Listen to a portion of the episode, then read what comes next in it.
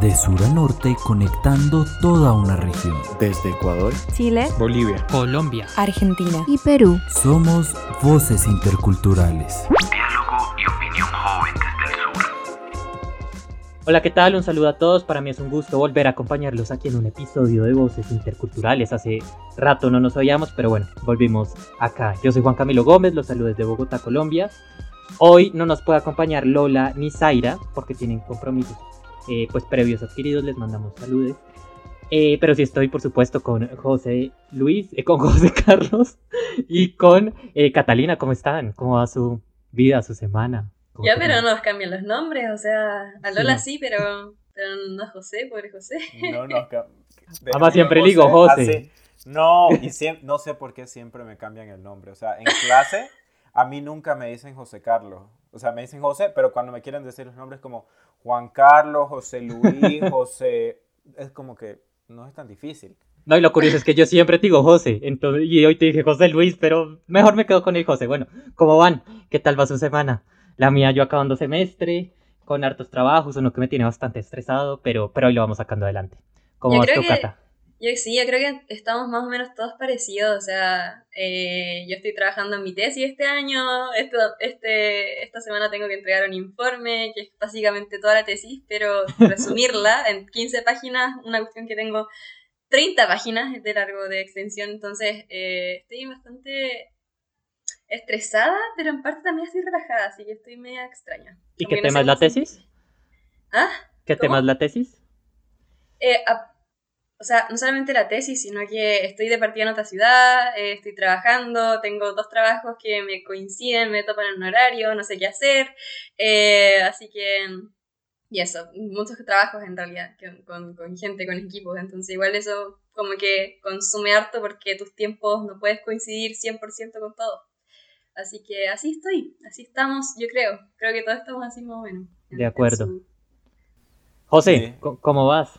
Estamos igual, bueno, igual que Juan Camilo, estamos en finales, pues estudiamos en la misma universidad. Yo además esto, tengo que entregar mi anteproyecto de tesis, que es como que ya formalmente qué voy a hacer, cómo lo voy a hacer, bla, bla, bla, bla, bla, que son como también 15, 17 páginas.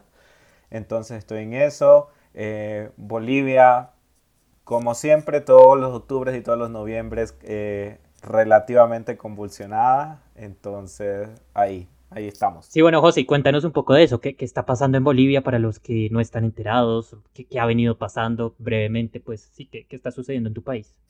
A ver, desde la semana, eh, desde el lunes de esta semana, hoy estamos grabando viernes, no lo olviden, eh, eh, hay un paro nacional indefinido.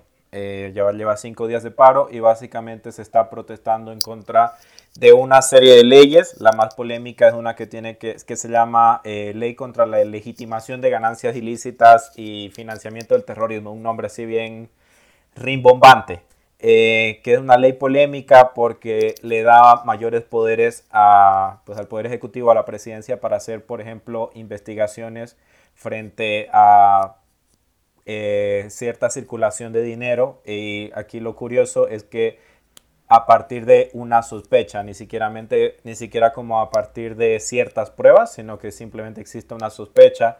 Entonces hay todo un tema como de vulneración eh, pues a la presunción de inocencia, a la privacidad, etc. Eh, hay otra serie de leyes que tienen que ver con el manejo de la policía, las Fuerzas Armadas, un poco del manejo de la Asamblea Legislativa. Es mucho, o sea, son muchas cosas. También hay mucha desinformación, eh, el conflicto simplemente crece, crece, crece. Eh, a mí me parece que la actitud del presidente es completamente despreciable lo que está haciendo. Ellos desde hace ya dos semanas han estado reuniéndose, pues, tanto el presidente como el vicepresidente, con muchos de sus sectores sociales, sus bases, eh, para defender el, entre comillas, proceso de cambio, defender, entre comillas, otra vez la democracia, como que defender el gobierno y eso es precisamente la tónica en la que han estado en este momento, seguir precisamente hablando con sus sectores sociales para que los defiendan y eso ha provocado un montón de enfrentamientos entre civiles. Hace tres días falleció un civil, de hecho, a raíz de uno de estos enfrentamientos. Entonces, no, no, posibilidades de diálogo no hay, eh, simplemente como que los, eh, los ánimos se siguen caldeando y veremos cómo acaba esto. Pues complicado, José, complicado sobre todo la represión y duro, esperamos que no siga pasando, también he visto reportes desde la Relatoría Especial para la Libertad de Expresión de la CIDH, y pues que ha habido ataques a la prensa, eh, etcétera. Entonces, pues ojalá que, que no se escale más, pero que además tengan en cuenta pues lo que pide la gente, ¿sí? Y que se logre llegar a un diálogo, pero un diálogo de verdad, no como los que pasan aquí en Colombia, que tienen un nombre como rimbombante, pero no se llega a nada. Y Cata, bueno, ah, José, José, dale, adelante. No, sí, iba a decir, pues en este momento, vuelvo digo, hoy viernes se supone que el, el, gobierno está dialogando con ciertos sectores frente a una de las leyes, está dialogando como con el sector de, creo que transporte pesado y como gremialistas, que es como comercio. Eh, pero tengo entendido que eso no está dando frutos y digamos muy detrás de lo que se está viviendo en Bolivia es una crisis de confianza en el gobierno a tal punto de efectivamente las leyes son súper criticables, pero también hay un montón de desinformación frente al contenido real de estas leyes. Entonces lo que se está viendo es que realmente la gente no confía en el gobierno y más allá de, de, la desconfianza, hay también un miedo de todo lo que ellos hacen, cómo puede ser utilizado en contra de la gente, que eso es en última el, el miedo de fondo, lo que mueve todo esto, que, eh, que el gobierno pueda abusar de la gente, que pues pruebas hay eh, frente a hechos previos de eso, entonces veremos cómo va. O sea, un, una crisis de confianza muy grande. Sí, que es lo que generalmente pasa en los países de América Latina, aquí lo hemos vivido en Colombia también esa crisis eh, de confianza que al final causa puede también, de cierta manera, una crisis en la democracia. Cata, ustedes en Chile a pocos días, una, escasamente una semana cuando salga este episodio de las elecciones presidenciales y legislativas, hay debates, si no estoy mal, tú me corregirás, este lunes 15 de noviembre, no sé si sea el último, pero pues es el que yo estaba enterado. ¿Cómo está la situación en Chile? A ver, Chile, en resumen, yo ahí me preparé algunas cositas, pensé en qué podría decir sobre Chile en esta instancia y bueno, estamos con mucho de que no sabemos qué va a pasar. Eh, hay demasiada incertidumbre porque hay demasiadas cosas importantes para el país que van a impactar de buena o mala forma, dependiendo obviamente de, cada postura y de cada resultado, obviamente, de, estos procesos, eh, respecto a qué puede pasar en nuestro país en el futuro, en los próximos meses, en los próximos años, eh, casi que en las próximas décadas. Entonces estamos eh, con los aires bien movidos. no sabemos qué va a pasar con el cuarto retiro. Del oficialismo aseguran de que quieren aplazarlo, el proceso posterior a las elecciones, para que no haya esto de este populismo que, que han acusado bastante por esto del cuarto retiro de las pensiones. Eh, en caso de que no se acordaban de eso, también hablé de eso en un episodio pasado, para que ahí lo, lo busquen y, lo vuelvan a escuchar, ¿cierto? Eh, por ejemplo, estábamos también en la, en la, cuarta tabla, en la cuarta posición de la tabla por lo de la Conmebol para el Mundial de Qatar 2022. Esto fue un partido esta semana para cambiar un poco el, el, tema, así que ya estamos celebrando eh, por el partido que tuvimos eh, de, con, con Paraguay. Eh, ¿Qué otra cosa quería decir? Eh, también el tema, tenemos un presidente con COVID, tenemos un presidente que no quiere llegar a Chile, que no ha venido a Chile, no, no puede estar en los debates tampoco, le rechazaron estar Precandidatos, ¿no? Importante. ¿Ah? Candidatos, candidatos, no presidentes. Candidatos sí, presidenciales. Sí, sí. Ah, perdón, ¿qué dije? Presidente, ¿Dije yo con what? ¿Dije presidentes? Sí, yo dije, pero pobre Sebas. Disculpen, disculpen, que ando bien dispersa este episodio. Me disculpan también a quienes me están escuchando, pero voy a andar bien, bien, ¿cómo se dice? Bien buen chileno volada, es decir, dispersa. Eh, pero sí, tenemos un candidato presidencial con COVID, Boris, tenemos eh, otro candidato presidencial que no está en Chile, que no ha participado en los debates, eh, que está incluso en un puesto más arriba que Sitzel, que ha ido cayendo, que estuvo liderando también todas las encuestas y ahora está en está bajando, bajando, bajando, pero de una forma impresionante. Y este también, este candidato Parisi, que está en Estados Unidos y que básicamente genera muchas excusas para no venir a Chile y en realidad me tiene, a mí personalmente, me tiene muy enfurecida porque no puedo creer que un candidato presidencial ni siquiera esté presente en el país, como para poder poner sus posturas, poner sus ideas y Pucha, no sé. Sí, un telecandidato, mejor dicho. Cata, rápidamente, eh, últimas encuestas, eh, no una puntual, pero que han dicho los eh, principales que puntean son José Antonio Cast, si no estoy mal, y Gabriel Boric. Así es, estamos muy polarizados. Bastante. Muy, muy porque José Antonio Bastante. Cast, desde lo que veo desde la distancia, evidentemente, y sin conocer Chile en el terreno, pues es una ficha bastante polémica a mi modo de ver, lo digo como colombiano, pero pues bueno, entonces estaremos muy pendientes también. Sí, así es. Que- Lideran tanto las encuestas de, de por quién votarías eh, como candidato, como, como presidente, quién que te gustaría que sea tu presidente, por ejemplo, si tuvieras que, que votar por alguien eh, esta semana, este domingo, por ejemplo, que esas como las preguntas de repente que ponen en las encuestas, en una encuesta por lo menos, sí. Eh, y también lideran las, eh, la- los puestos de como por quién no votarías, como por quién realmente no votarías, también lideran ambos esas, do- esas dos encuestas, así que están realmente eso muestra, demuestra mucho más la polarización, no solamente por las posturas y los ideales que ellos tienen, sino que también por los mismos resultados de las encuestas. Pero ojo, eh, las encuestas a nivel mundial no han estado tan certeras y han habido bastante cositas, entonces no sé, hay, mucha incertidumbre también respecto a eso, pero efectivamente sí están influyendo bastante las conversaciones que se están dando en el país, tanto a nivel familia como a nivel ya más. Como dicen eh, en diferentes países la verdadera encuesta, entonces el día de la elección, que se sabe a- al fin cómo quedó. Y frente a las encuestas también el tema es eh, una columna de Daniel Matamala que leí eh, el domingo pasado, eh, que habla precisamente sobre cómo se realizan las encuestas y qué enfoque tienen. Pero bueno, hoy no está Lola, pero en su lugar está Gonzalo y sobre todo en, en representación de Argentina, que además también tiene un proceso electoral el domingo 14 de noviembre, precisamente el día que sale este episodio. Gonzalo, un gusto que estés aquí con nosotros, ves cómo es este podcast. Eh, y bueno, también cuéntanos un poco eh, de, de estas elecciones que se avecinan. Un gusto, Camilo. Espero que estés bien. Muchas gracias. Eh, sí, las elecciones, eh, arrancamos dentro de poco la veda electoral, eh, lamentablemente para muchos de nosotros, pero la idea es que se, se pone en juego algo bastante importante, porque, o sea, no son las elecciones presidenciales, pero lo que se pone en juego son 127 de los escaños de la Cámara de Diputados y 24 de los escaños del Senado de la Nación. Por supuesto, los diputados representan, son elegidos a partir de los votos eh, por un porcentaje de la población eh, de los distintos distritos, mientras que en el Senado es 3 por provincia, son los indicados. Son dos de la, de la lista que recibe la mayor cantidad de votos y uno de la segunda. En el Senado, en particular, la- la- estas elecciones son clave para el oficialismo porque eh, podrían perder. Actualmente ellos tienen el quórum, que significa que tienen una, la mayoría necesaria para poder eh, pasar leyes por su cuenta. En este caso, están, tras los resultados de las PASO, están como con las, eh, la- las predicciones, están dando la noticia de que lo van a perder.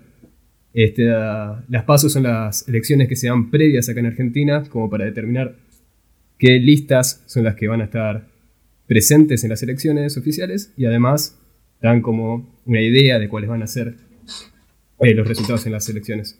Obviamente no se da la misma cantidad de, de participación en las PASO que las oficiales, solo un 66% de la población participó, pero ya, ya dio como un golpe fuerte al oficialismo, el Frente de Todos, que es, el partido oficialista, tuvo un 31% de los votos, mientras tuvo un 48% en las, en las elecciones presidenciales hace dos años, y Juntos por el Cambio lo superó con un 40%. También es importante agregar una cosa interesante, es que acá en- en Capital Federal se presentó con un 6% de los votos en las PASO, el, eh, no, perdón, un 6% fue para el, frente, el frente de izquierda, un 13,7% de los votos fue el Partido de Libertad Avanza, que es el partido encabezado por Javier Milei. Un personaje que para los que no escuchan es, es describirlo como personaje es quedarse corto y es interesante esto porque es la primera vez que se presenta, la primera vez que se presenta este partido y con estos resultados, si recibe, aunque sea la mitad de esos votos para las elecciones oficiales, significaría eh, que por lo menos Javier Milei como encabezador de la lista tendría un puesto en la, en la Cámara de Diputados. Y lo que significaría que estén atentos para ver en las noticias unos cuantos discursos de, de ese personaje en la televisión. Eh, es interesante para el día de hoy, en particular para la- el tema que me invitaron a hablar, porque eh, Javier Milei hace poco salió en varias, noticias porque en el debate, en el debate previo a, estas elecciones, él declaró eh, que el cambio climático es una mentira Y en otro, en otra entrevista también declaró que, que es una mentira, eh, que una mentira más creada por el socialismo. Así que obviamente hay muchas otras cosas interesantes para hablar de lo que, de lo que presenta este diputado y lo que se va a significar este partido que tiene posición política tan diferente para el futuro de Argentina, pero es, este en particular me pareció que era interesante para, para discutir hoy. Pues Gonzalo, un tema muy interesante, eso de las elecciones en Argentina será clave para también eh, pues el gobierno de Alberto Fernández y de su vicepresidenta Cristina Fernández eh, de Kirchner. Bueno, ahora sí entramos a hablar del tema que nos convoca hoy. Bueno, y precisamente como lo anticipaba Gonzalo, íbamos a hablar de cambio climático, pero sobre todo de la cumbre del medio ambiente, conocida como COP26, que se ha realizado en las últimas dos semanas en Glasgow, Escocia. Ha puesto los ojos, o el mundo ha puesto los ojos en Escocia, en Glasgow, porque era una cumbre que se esperaba. En 2020 no hubo por la situación del COVID-19 y en 2019 hubo una bastante, o pues que no dejó los resultados esperados, considerando que el inicio fue catastrófico, se supone que iba a ser en Chile, pero por el estallido social no se logró realizar en el país sudamericano, entonces se realizó en España, eh, pero no tuvo los resultados que se esperaban. Entonces hoy vamos a hablar de eso, Catalina, ¿quién es nuestro invitado? Redoble tambores, por favor, efectos. Ah, broma. Eh, bueno, aquí tenemos con nosotros eh, y nosotras, en caso de que estén escuchando algunas mujeres, obviamente, eh, al cofundador de Corporación Motum, una corporación chilena de jóvenes para jóvenes que se enfoca obviamente en juventudes. es estudiante de desarrollo internacional en Bennington College, está conectado desde Estados Unidos, Vermont, en este momento, preciso momento. así que nos estará conversando sobre su participación en, en, en Glasgow, en la COP26 donde eh, participó de distintas actividades, principalmente en representación de Chile, en representación también de las juventudes, a mí me va a decir eh, si, si concuerda o no, a mi parecer sí, porque fue a poner un poco la perspectiva de las juventudes a la mesa, lo cual lo encuentro realmente admirable. Eh, es un gran amigo también, igual que otro episodio que invité a otro gran amigo, me encanta invitar amigos, yo amo invitar amigos, así que admiro a toda, a toda mi gente cercana, así que feliz de que esté en este espacio y podamos contar, que cuente su experiencia, o sea, escuchar su experiencia, porque en realidad yo no le he preguntado ni he ahondado mucho en eso, así que estoy con muchas preguntas y me imagino que ustedes también. Así que eh, bienvenido, Paco, ¿cómo estás? Muchas gracias por la invitación, todo muy bien, retomando mis actividades normales, aún, aún no, me, no me acostumbro luego una semana tan movida como lo fue la anterior, entonces, pero aquí estamos aún siguiendo lo que queda de la COP, pero dándole aún algo que se me haya ido Joaquín Paredes, que es su nombre mío, no sé si lo dije, dije Joaco, pero Joaquín Paredes. No sé si algo se me fue de tu presentación, algo que quieras agregar. No, todo claro, Cata. Ah, ya, súper. No sé quién le gustaría partir con las preguntas. Juan, te oirá. Eh, Joaquín, un gusto que esté aquí con nosotros y en efecto la COP no se ha acabado, como dijo José, estamos grabando en viernes en la tarde, hora colombiana, en la noche en otros países.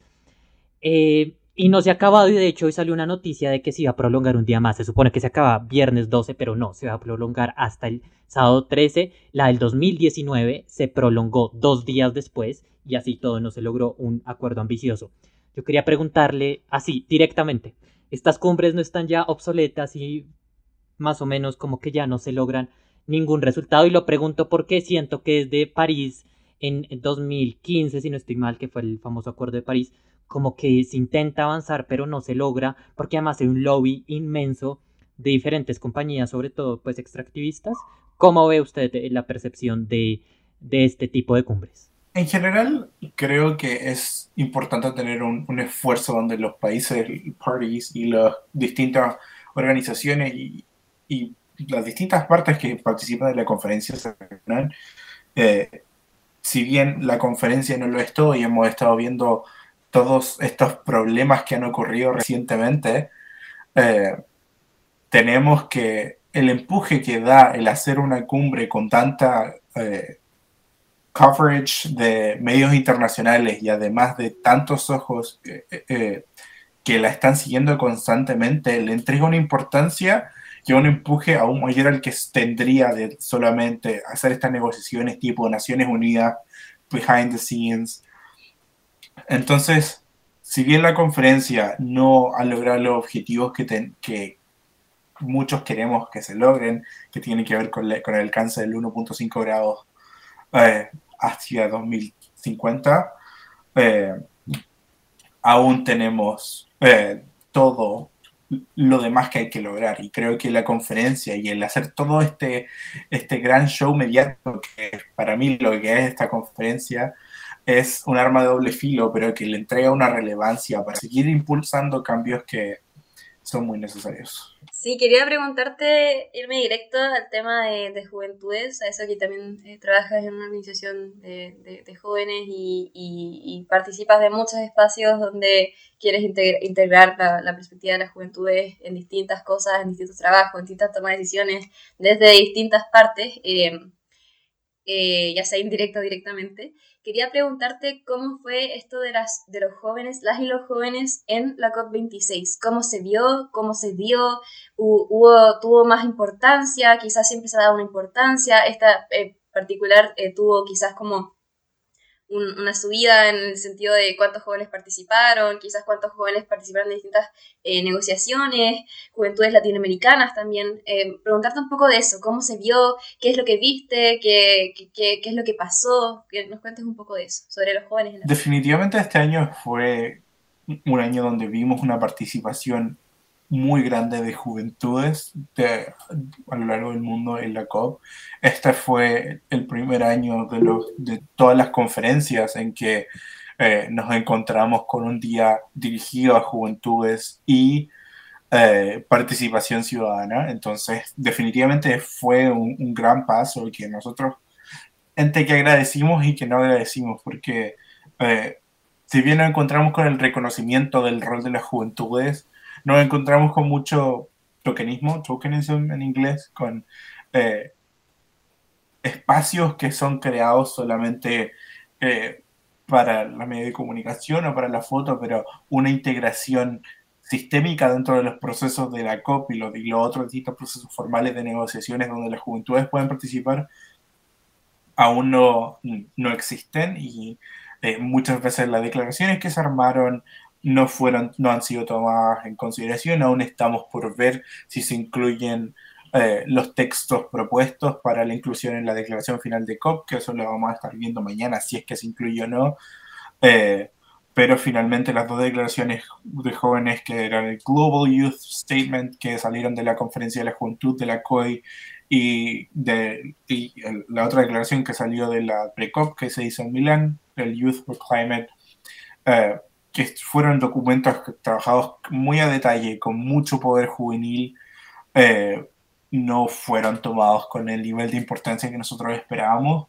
Eh, muchas veces nos encontramos con líderes, líderes que nos están pidiendo pasar de la protesta a la propuesta, pero es que nosotros no nos encontramos con otros espacios porque nuestras propuestas están ahí, están armadas, están eh, unidas y, nos hemos articulado mucho mejor que otros grupos alrededor del mundo, entendiendo todas las culturas y las diferencias que existen, aún así hemos logrado eh, construir declaraciones regionales y mundiales respecto a lo que nosotros queríamos de la inclusión de las juventudes y, y aún así no se nos toma en consideración de la forma en la que esperábamos. Entonces, sí, o sea, hemos progresado un poco, pero falta salir de la pantalla para llegar a la acción real. Sí, porque además lo que dije al principio, como que los ojos puso, eh, pusieron, eh, o pues el mundo puso los ojos en Glasgow eh, y como tú bien dices, pues tiene cosas positivas y negativas eso. José Carlos. Sí, precisamente quiero preguntar algo relacionado con lo que decía Cata, y es que el Conference of the Parties, uno asume muchas veces que esos, esos parties son los países, pero en realidad participa mucha gente de la sociedad civil, eh, jóvenes, movimientos ambientalistas, pueblos indígenas, etcétera. Entonces mi pregunta es cómo realmente todos estos grupos hacen parte de esos parties que eh, son grupos de interés o cuál es el rol que, juega la sociedad civil en este tipo de eventos. Todos los parties son efectivamente eh, países, las 197 partes son países que se representan a través de negociadores que usualmente vienen de los distintos ministerios. ¿Quiénes son los que hacen parte de las negociaciones de las temáticas identificadas para cada una de las COP. Eh, la sociedad civil se ve representada principalmente a través de un tipo de acreditación específica, que son los observers, que dice claramente lo que es. toda la sociedad civil se representa como observadores y vigilantes de este proceso. Entonces, si bien eh, podemos entrar a ver las negociaciones, eh, no existen dentro de los espacios formales de la COP, que son las negociaciones, eh, donde podamos entregar nuestro input.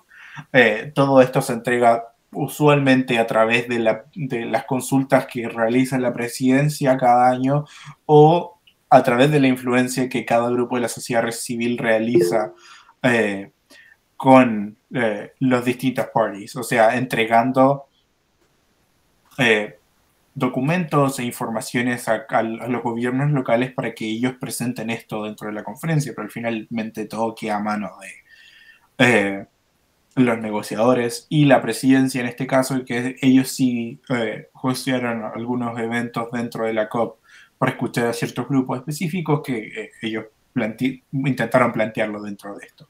Pero al final del día todo depende de las votaciones de los países y eh, cómo cerrar el documento final.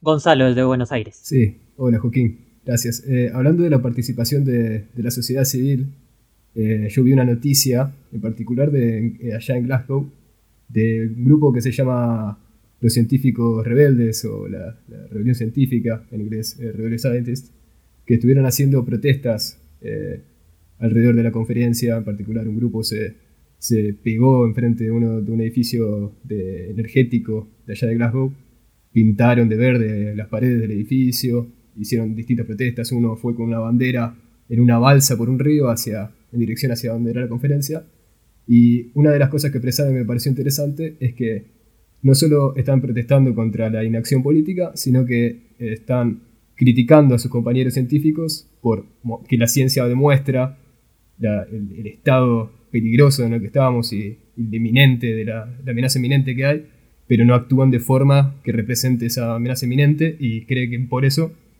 la gente no confía en la ciencia de la forma que debería.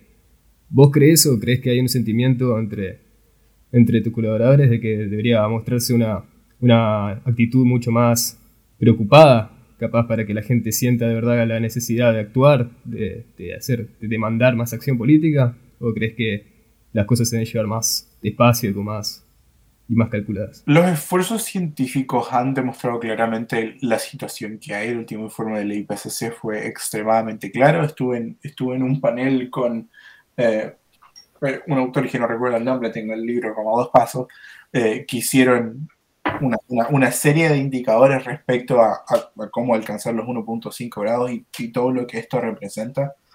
Eh, entonces, creo que la ciencia está siendo demasiado clara.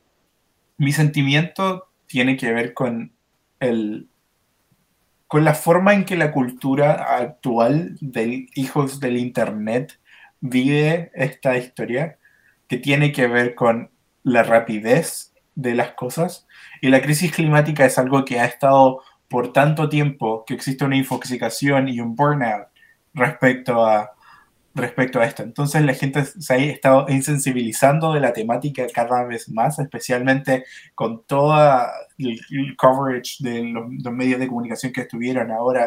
Eh, eh, entonces, las, personas se han ido saliendo de este activismo climático, aunque yo eh, no lo siento así. lo, que, lo que finalmente representa mucha menos presión, pero cada día tenemos que unirnos más frente a esto. O sea, esto no tiene tanto que ver para mí ya con tanto de la política o de la economía, esto tiene que ver con la supervivencia de nuestra especie. Eh, o sea, las estimaciones ya están y tenemos compromisos como India al 2070, completamente ignorando todas las recomendaciones científicas eh, para irse a net zero al 2070. Eh, lo que finalmente nos representa una meta que está totalmente desconectada de la realidad y que no nos sirve de nada. Entonces, la acción es ahora y por eso estamos empujando tanto, por eso esta COP era tan importante y aún estamos por ver cuáles son los resultados, pero finalmente hay mucha desconexión porque hay tantos problemas que, que, nos están, ah, como que estamos enfrentados en todos nuestros países. Tenemos estallidos sociales a lo largo de toda Latinoamérica y así muchísimos otros problemas. Entonces, eh, ¿de dónde puedes escoger para a, qué atenerte? Pero lamentablemente la crisis climática no es algo que podemos dejar de lado un ratito, porque se viene y se viene con cada vez más fuerza. Sí, porque además ese tema, el 1.5 grados Celsius, es, eh, el número ideal, es pues no ideal, perdón, es el, número máximo, es decir, como a lo que máximo que se puede llegar. Si se llega a los 2 grados, uno dice, ah, no, eso no es nada, pero sí puede llegar a ver, según el, informe del IPCC que salió a mediados de este año, eh, en agosto de este año, eh, más inundaciones, más incendios, es decir, es, complejo y es algo que nos afecta a todos, pero sobre todo a los países más pobres, a, los países periféricos del mundo. y Joaquín, yo me quiero centrar, eh, tú eres chileno, me quiero centrar en el caso de Chile. Eh, ¿Cuál es el reto, a tu modo de ver, que tiene Chile en este momento? El principal, debe tener muchos como todos los países de América Latina, pero el principal reto ambiental que hoy tiene tu país. Hay varios. Eh, empezaría primero que nada con la crisis hídrica es lo que más nos ha estado afectando. escuché un par de números, pero esta semana estoy bastante cansado para recordarlos, pero tenemos muchísimas comunas en Chile que se están eh, proveyendo de agua a través de carros aljibes, que no tienen agua potable corriente porque no hay acceso al agua y que esta es, privada y la mayoría se utiliza para fines industriales o empresariales. Eh, entonces, la crisis hídrica es uno de los de, principales problemas que tiene Chile ahora mismo y que tiene que, que tiene que atenerse. Luego ya tiene, tenemos que hablar de la transición energética, eh, tenemos la dependencia del país en minerales eh, y en todo el proceso como minero, que este no puede ser sustentable, pero que representa un tremendo porcentaje de la economía nacional. Eh, y así muchos otros. Entonces, finalmente en Chile tenemos, por ejemplo, lo que se llaman zonas de sacrificio, eh, que son estas zonas donde, bueno, sí, hace energía, pero que es extremadamente tóxica para la salud de las personas. Y perdón, ¿y, cómo fue la participación de Chile, o por lo menos del gobierno de Sebastián Piñera, en la COP, porque sabemos que organizaciones de la sociedad civil obviamente participaron, pues tú, eh, Julieta Martínez, que Julieta si nos está escuchando te admiro profundamente, eh, sí, ¿cómo, cómo, ¿cómo es la participación del gobierno? El gobierno tiene una perspectiva bastante orgullosa de lo que hizo en la COP25, que a nosotros como sociedad civil nos puso como en en una sensación muy extraña desde el inicio, porque fue de las primeras cosas que dijeron, de lo orgullosos que ellos estaban de la presidencia de la COP. Y que tenemos un gobierno que dice mucho, pero que al momento de actuar es muy cauteloso con la protección de ciertos grupos. O sea, tenemos que eh, aún no se firma el acuerdo de Escazú, eh, que es algo de los, uno de los elementos como más representativo de la forma en la que actúa el gobierno de Chile y los compromisos en los que, que ha realizado durante estos, estos meses eh, no son suficientes. O sea, no hay disponibilidad para hacer los cambios sistémicos necesarios para como sobrevivir la crisis climática. O sea, tuvimos todo el empuje medioambiental que hubo y todo el show que hubo por la COP25 dentro del país, pero esto igual se ha detenido. Igual el Ministerio del Medio Ambiente ha avanzado mucho, creo yo, con la perspectiva científica, que creo que esto es uno de los principales takeaways de la COP25, no todo ha sido negativo. La COP25 sí, sí trajo un gran empuje eh, respecto a la consideración de la ciencia y eh, además se, se, creó, por ejemplo, el Santiago Network, que tiene que ver con... Eh, esta, esta red de apoyo técnico para loss and damage, con pérdidas y daños, eh, pero lamentablemente también se pospuso un año debido a financiamiento. Entonces, eh, no sé, tenemos una sensación media extraña respecto a cómo pararnos sobre la posición del gobierno, porque se dice mucho, la, y- pero lo que realmente termina siendo no es tanto como lo que dicen. Eh, de partida, considerar igual que, por ejemplo, nu- nuestro actual presidente tiene una, una acusación constitucional que todavía está en proceso y eh, que se aprobó de partida en, esta primera instancia y eh, algo bien chistoso ahí que pasó respecto a, eh, a, a cómo se dio esa aprobación de- de esa acusación, pero por ejemplo está eh, el tema medioambiental también, en parte de las razones de por qué se, está, eh, se, se- se dio este eh, esta acusación constitucional. Entonces, este interés, por ejemplo, de, de Dominga, de un, proyecto, de un gran proyecto minero que también hablamos, eh, si no me equivoco, en uno de los episodios anteriores, creo que dentro de los primeros, eh, se vincula de cierta forma esto, eh, con, con Piñera y quizás la, la suposición y lo- de lo que se le acusa también es el tema de que hay un interés detrás que eh, se vincula con la negativa de- del gobierno de, de, de- de- de firmar Escazú. Entonces, hay un tema ahí bastante eh, importante que, que- que hay que analizar y, y bueno, quise agregar eso también a lo que estaba diciendo. Así es, Cata. Bueno, José Carlos, para cerrar. Ya te dije José Carlos. Gracias, Juan Camilo. Eh, bueno, Joaquín, a ver, eh, yo estaba leyendo hoy en prensa, pues se rumorea que una de las razones por las que se amplió un día la COP es precisamente porque los negociadores no están logrando eh, llegar a acuerdos eh, que vayan a tener un impacto. Entonces mi pregunta es ahí como qué expectativas eh, tenés frente al acuerdo que se vaya a lanzar mañana, frente a los resultados que vayan a salir en estos días frente a la COP. O sea, yo siempre intento ser lo más optimista posible para ver lo que hay, pero en vista de todo el lobby empresarial que existió durante todos los días de la COP, especialmente en el mundo eh, que más contamina, eh, no lo sé, o sea, hay muchos lados de las negociaciones que tenían que cerrarse respecto a artículo 6, mercado de carbono, eh, transparencia en, en- en el reporte de, de ciertas contribuciones y eh, lamentablemente las cosas no se ven muy positivas, o sea, como, como he dicho desde el principio, la COP inició como, es como un gran show televisivo con muchos elementos que fueron más que nada una puesta en escena.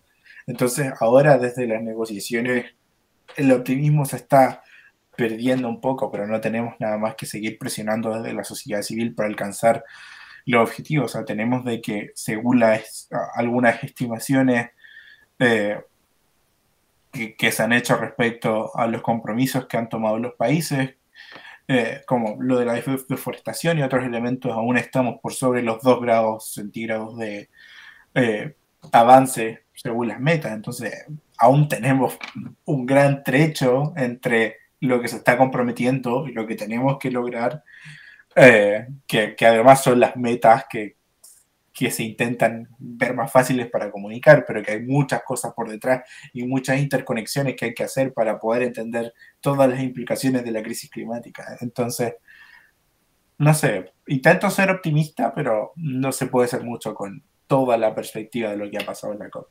Pues muy interesante esta charla que tuvimos hoy con Joaquín Paredes eh, sobre la COP26, una COP que se esperaba, que vamos a ver qué resultados tiene. Hasta aquí este episodio de hoy. Estamos ya a mitad de noviembre, penúltimo mes del año, pero es un mes en lo que queda que habrá muchas noticias, como dijimos, en el ámbito electoral en la región, para recordar. Todos los domingos de este mes va a haber una elección de diferente índole en diversos países. Comenzamos con la elección en Nicaragua el pasado 7 de noviembre, bueno, si eso se puede llamar elecciones. Este domingo 14, elecciones legislativas en Argentina, como bien nos explicaba Gonzalo. En Chile habrá elecciones presidenciales y legislativas el 21 de noviembre. Y ese mismo día todo parece indicar, si todo sigue así, que va a haber elecciones regionales en Venezuela, después de un acuerdo entre gobierno y oposición. Y finalizamos con elecciones presidenciales en Honduras el domingo 28 de noviembre mejor dicho, elecciones por donde sea, por donde se vea, y pues por supuesto estaremos aquí en Voces Interculturales eh, hablando en la medida de lo posible de estos temas. Joaquín, Gonzalo, un gusto tenerlos acá y esperamos tenerlos en unos próximos episodios. Bueno, esto es Voces Interculturales, diálogo y opinión joven desde el sur. Chao. Esto fue Voces interculturales. Con Antonio Trócoli desde Ecuador. José Carlos Paz desde Bolivia. Zaira Cruzado desde Perú. Catalina Tacone desde Chile. Lola Blasco desde Argentina. Y Juan Camilo Gómez desde Colombia. Recuerda seguirnos en redes como arroba Fe intercultural. Producido y editado por Juan Sebastián Parrado. Hasta la próxima.